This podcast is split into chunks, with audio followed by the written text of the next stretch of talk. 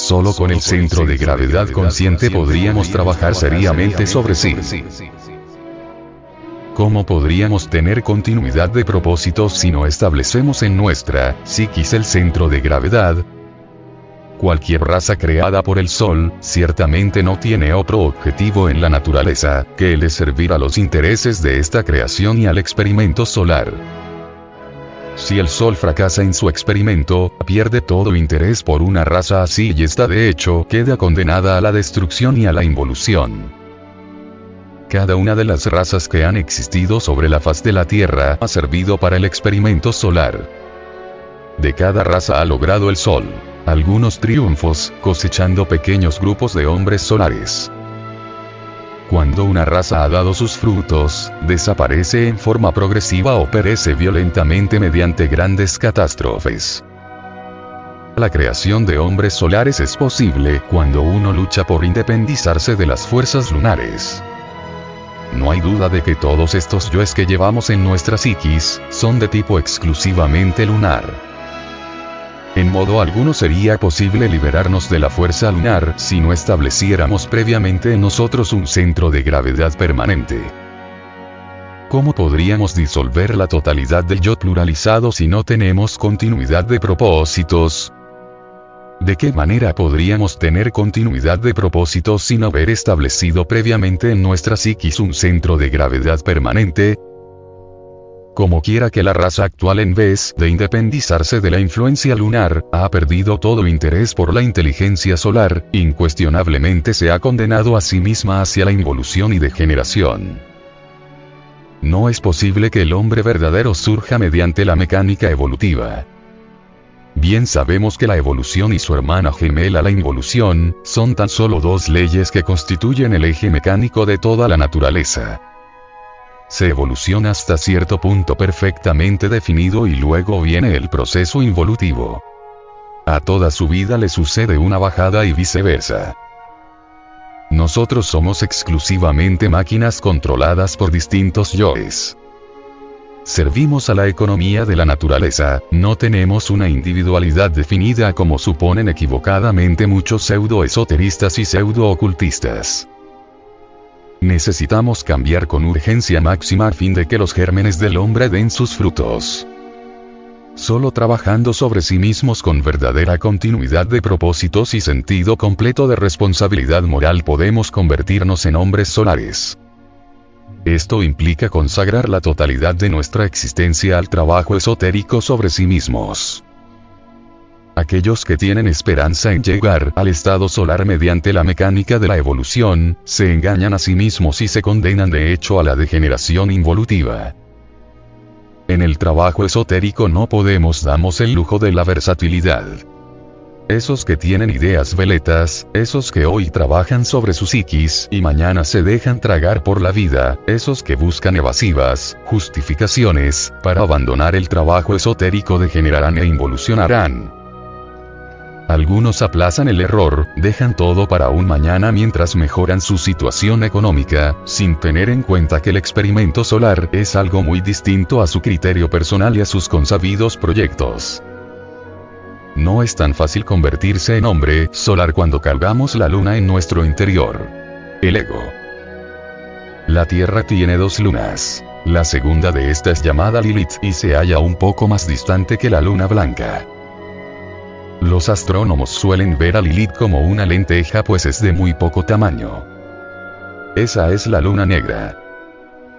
Las fuerzas más siniestras del ego llegan a la Tierra desde Lilith y producen resultados psicológicos infrahumanos y bestiales. Los crímenes de la prensa roja, asesinatos más monstruosos de la historia, los delitos más insospechados, etcétera, etcétera, etcétera. Se deben a las ondas vibratorias de Lilith. La doble influencia lunar representada en el ser humano mediante el ego que carga en su interior hace de nosotros un verdadero fracaso. Si no vemos la urgencia de entregar la totalidad de nuestra existencia al trabajo sobre sí mismos con el propósito de liberarnos de la doble fuerza lunar, terminaremos tragados por la luna, involucionando, degenerando cada vez más y más dentro de ciertos estados que bien podríamos calificar de inconscientes e infraconscientes. Lo grave de todo esto es que no poseemos la verdadera individualidad, si tuviéramos un centro de gravedad permanente, trabajaríamos de verdad seriamente hasta lograr el estado solar. Hay tantas disculpas en estas cuestiones, hay tantas evasivas, existen tantas atracciones fascinantes, que de hecho suele hacerse casi imposible comprender por tal motivo la urgencia del trabajo esotérico. Sin embargo, el pequeño margen que tenemos del libre albedrío y la enseñanza gnóstica orientada hacia el trabajo práctico, podrían servimos de basamento para nuestros nobles propósitos relacionados con el experimento solar. La mente veleta no entiende lo que aquí estamos diciendo, lee este tema y posteriormente lo olvida. Viene después otro y otro, y al final concluimos afiliándonos a cualquier institución que nos venda pasaporte para el cielo, que nos hable en forma más optimista, que nos asegure comodidades en el más allá. Así son las gentes, meras marionetas controladas por hilos invisibles. Muñecos mecánicos con ideas veletas y sin continuidad de propósitos.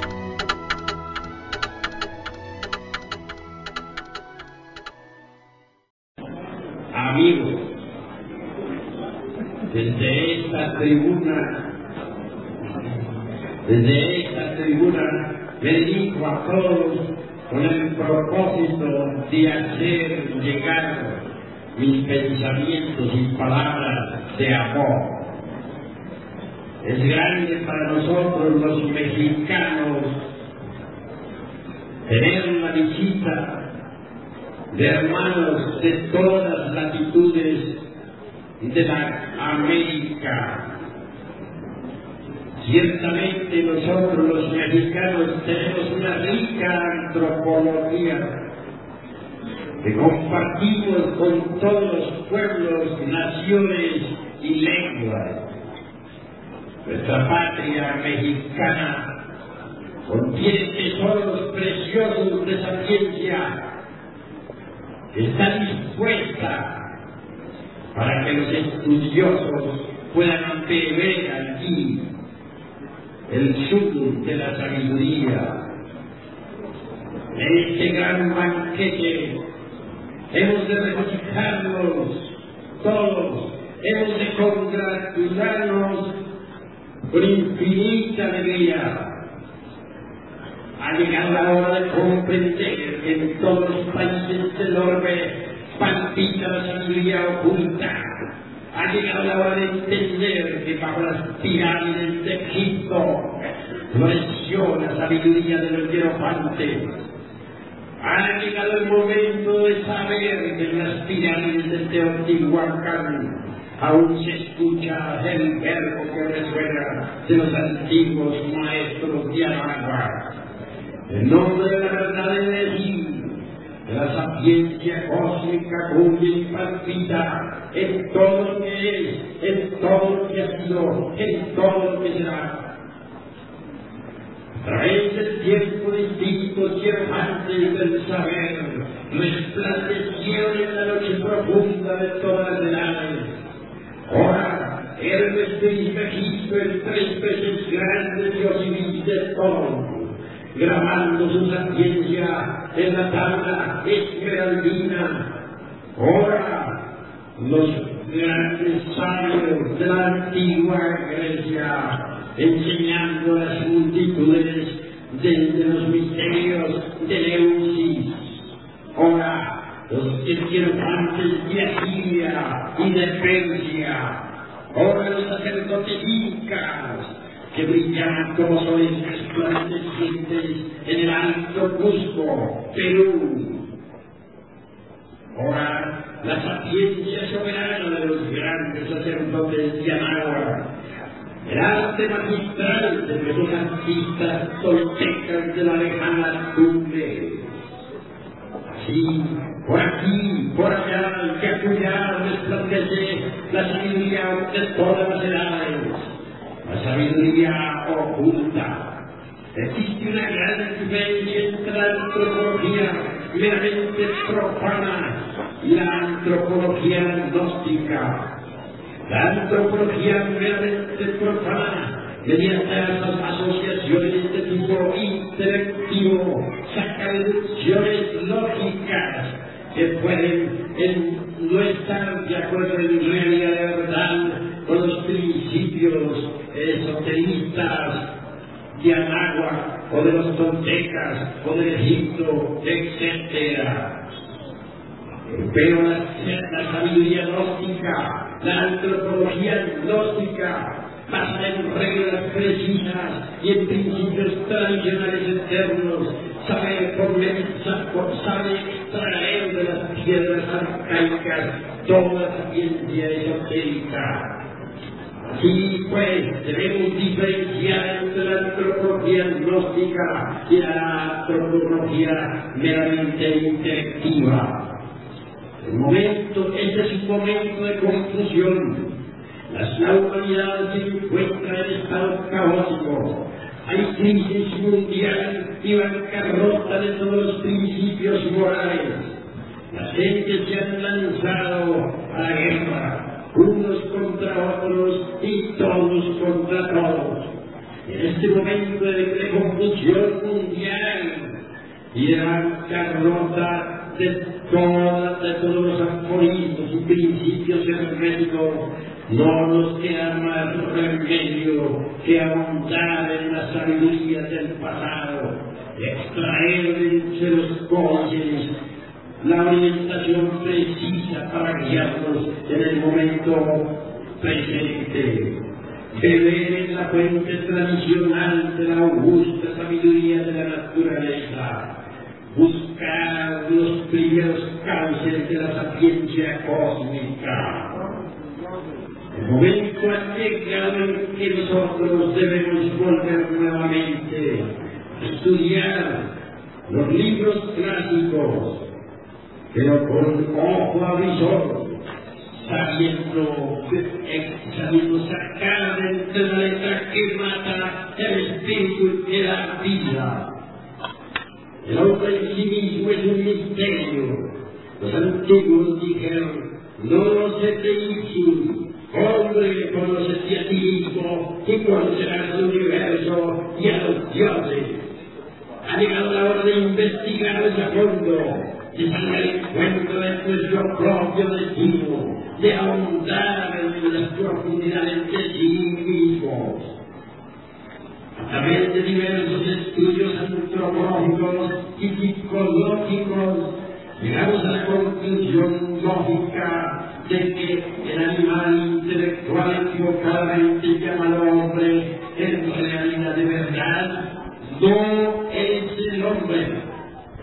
Incuestionablemente, si colocamos a un hombre y a un animal intelectual frente a frente, veremos que físicamente se parecen. Mas si los observamos psicológicamente, podremos anotar cuán distintos son. El momento ha llegado en que nazca el hombre dentro de nosotros mismos, aquí y ahora. Existen fuentes tradicionales de conocimiento que nos indican con exactitud cuál es el camino que conduce al advenimiento del hombre. Ante todo es necesario que haya verdadero amor a la sabiduría. Todo es necesario que haya disponibilidad al hombre. Dice la antropología esotérica gnóstica que solo en este momento está haciendo un gran ensayo en el turno ensayo de la naturaleza el sol quiere crear hombres. Cuentan viejas tradiciones que se pierden en la noche profunda de todas las edades. Que durante la época de Abraham hubo una buena cantidad de creaciones humanas. Las épocas del cristianismo durante los primeros ocho siglos también hubo una buena cantidad de creaciones humanas. En la Edad se hicieron algunas en las viejas tradiciones, está haciendo un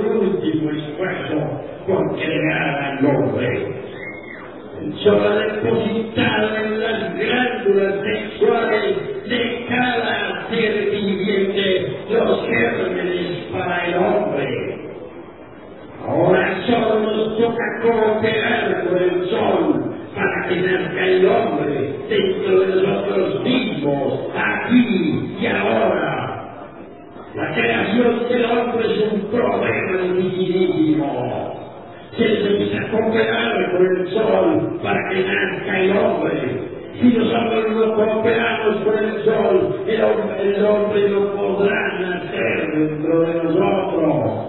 Usted puede cooperar con el sol para que el hombre nazca en nosotros. La semilla para el hombre está dentro de nosotros. Cooperemos con el sol y esa semilla germinará.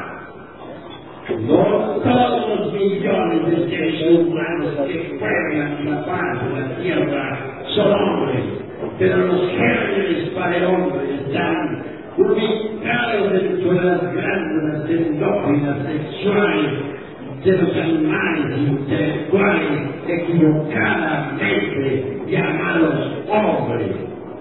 Así como la mariposa se forma dentro de su oruga, así también dentro del animal intelectual puede germinar el hombre. Pues por medio de la evolución como el puede nacer en nosotros. Es a través de la revolución de la conciencia quienes preconizan el dogma de la evolución como fundamento de la autorrealización íntima del ser, están perfectamente equivocados.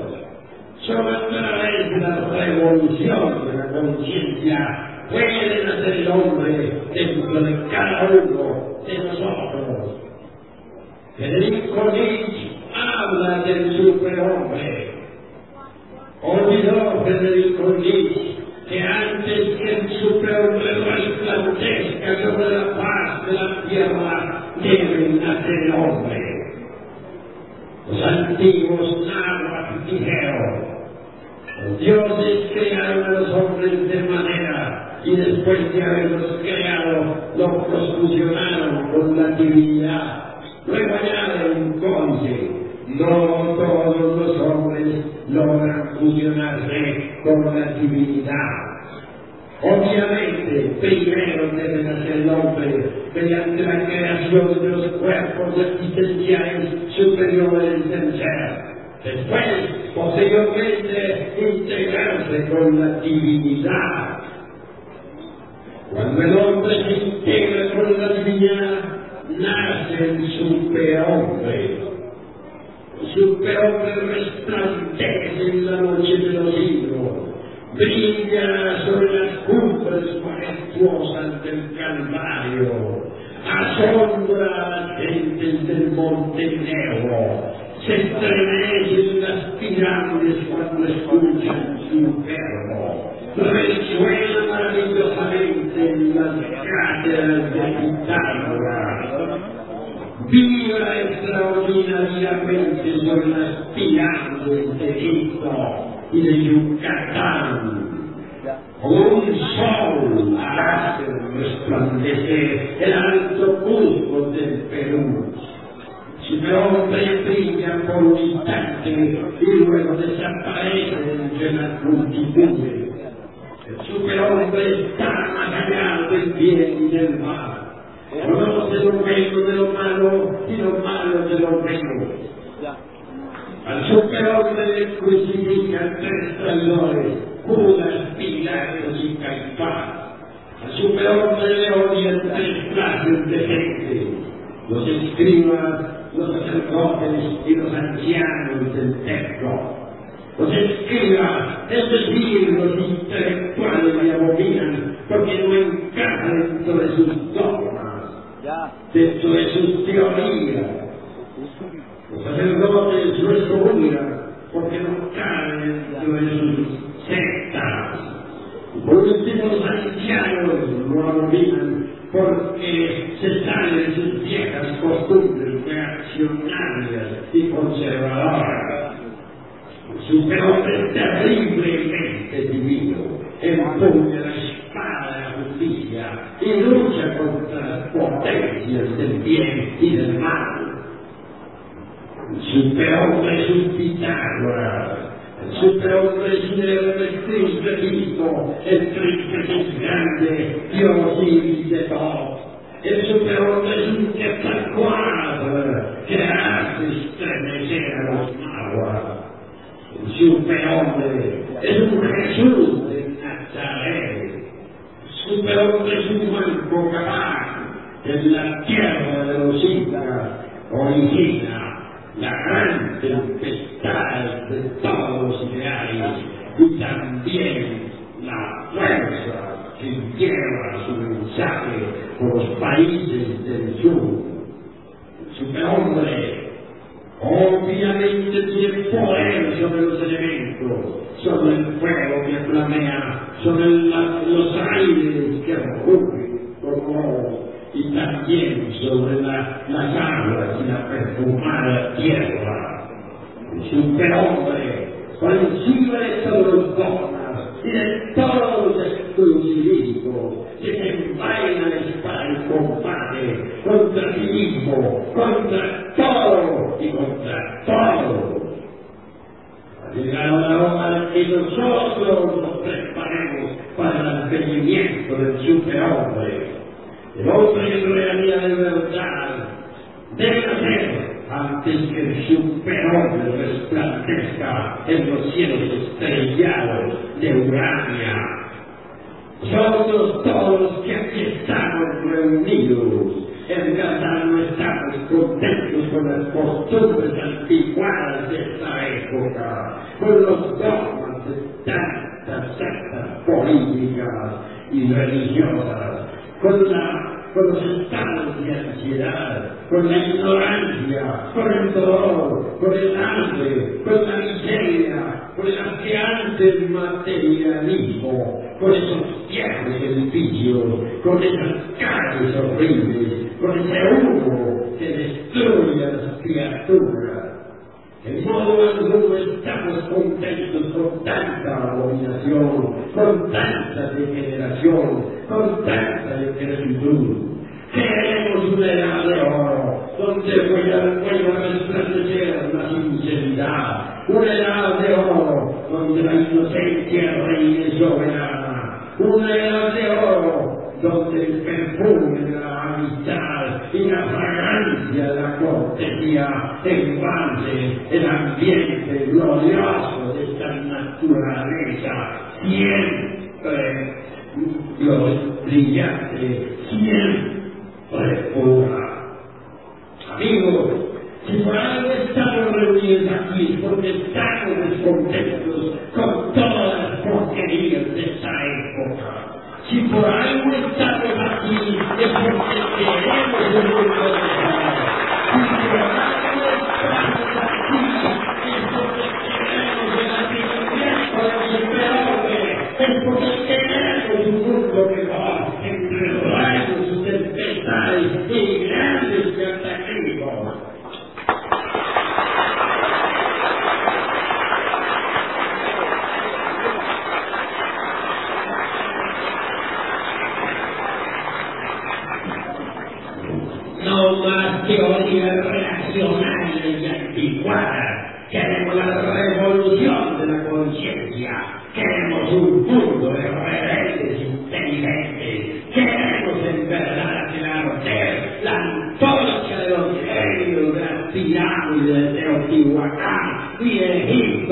Y la sapiencia de Grecia y de Roma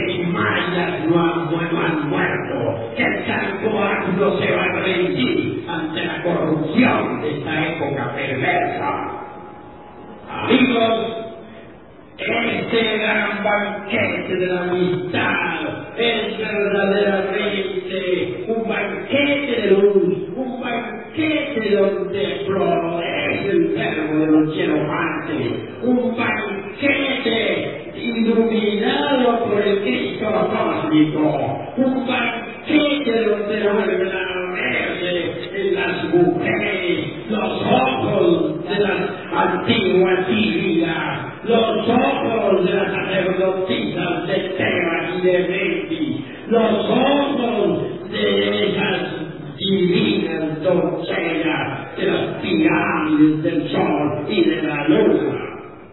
Protesta.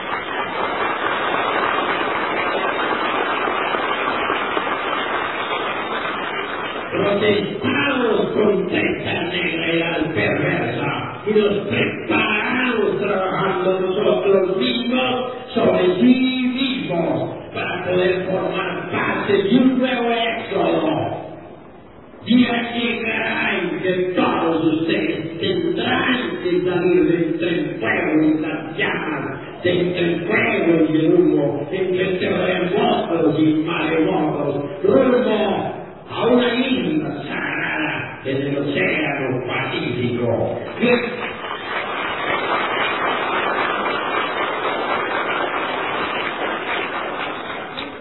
Es el que está dentro de mi insignificante persona que nada vale, encabezará las lecciones de la luz, los escuadrones de acero del ejército de salvación mundial.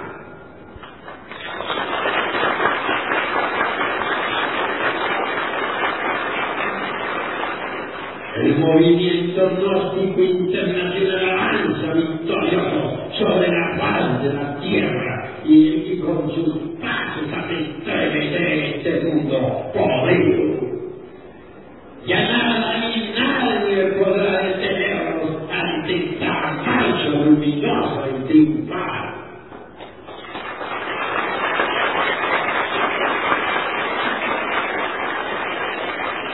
Amigos, ahora es necesario que todos integrados, todos unidos, formando el poderoso escuadrón de lucha, avancemos por el Canadá y hasta las tierras Europa. Vamos a desconcertar a los tiranos y a desenmascarar a los traidores que tienen este mundo en tinieblas ante el veredicto solemne de la conciencia pública.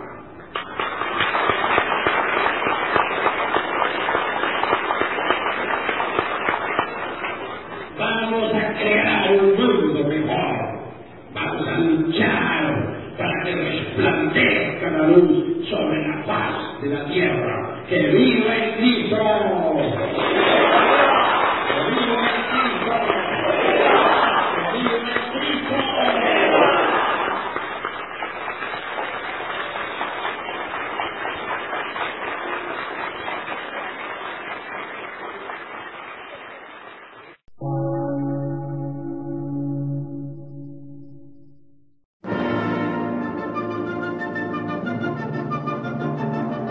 Emisora, gnóstica, transmundial.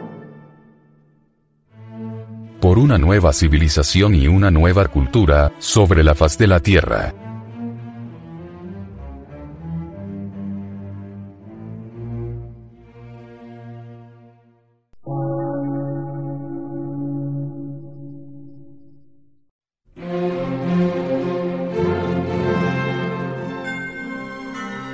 Medio de radiodifusión.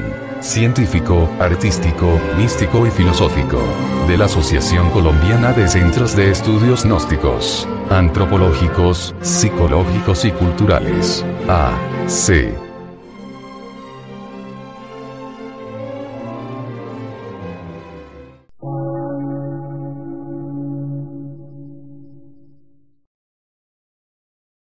Lectura en movimiento. Difusión sin fronteras.